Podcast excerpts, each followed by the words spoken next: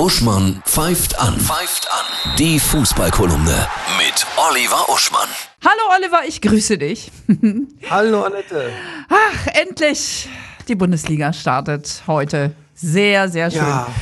Deine Gedanken, was bewegt dich dazu? Man muss ja als, als moderner Mensch immer auf Stand sein. Deswegen muss man Abkürzungen kennen. Ne? Also 5G ist ja irgendwie schnelles Internet und G8 ist der Gipfel der Nationen. Jetzt muss man 2G kennen. In Dortmund und in Köln zumindest kann man momentan nur ins Stadion, wenn man äh, geimpft oder genesen ist.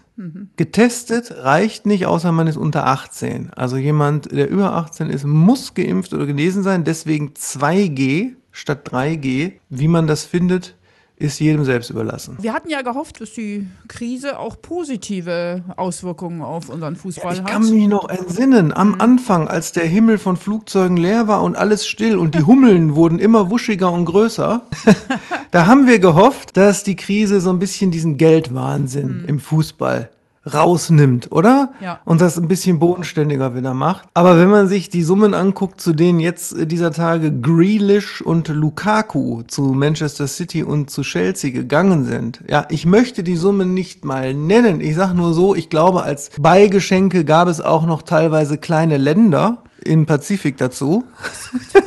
Das ist abartig. Dann ist diese Hoffnung leider nicht Ja. äh, eingetroffen. Zumindest nicht in diesem internationalen Glamour-Fußball. In, in der Bundesliga ist es, muss man allerdings sagen, doch tatsächlich äh, sehr moderat momentan. Jetzt guck mal in deine Fußballglaskugel. Wer wird denn das Rennen machen in der Liga? Es wird eine sehr spannende Saison. Ich ähm, glaube zwar leider, dass am Ende die Bayern das Rennen wieder machen, aber es wird äh, knapper sein als vorher. Vor allem interessant ist aber, dass ich glaube, dass Vereine, mit denen man nicht rechnet, besser sind, als man denkt. Zum Beispiel die B-Vereine. Bielefeld und Bochum. Ja, da habe ich ein sehr gutes Gefühl.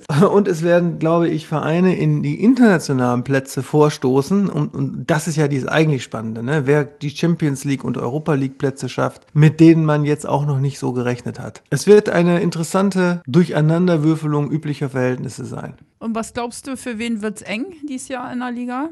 Ich möchte mal keine Namen nennen, sondern sagen, es wird eng für die, die teilweise mit offiziellen Regelwerken schon durcheinander kommen und die vielleicht, wo die Chemie zwischen Trainer und Mannschaft nicht so gut austariert ist wie bei anderen. Da kann jetzt jeder die Leerstellen selber füllen. Die Topspiele heute zum Start. Ja, heute Gladbach-Bayern natürlich das Eröffnungsspiel, ja fast ein kleiner Klassiko, wenn man ne, Tradition Vereine. Samstag Dortmund gegen Frankfurt. Dann würde ich tatsächlich noch nennen Wolfsburg gegen Bochum, denn ich halte große Stücke auf Bochum. Und ich tippe, wir haben, wir sehen in diesen Spielen drei Auswärtssiege. Dann wünsche ich dir wundervolle Tore.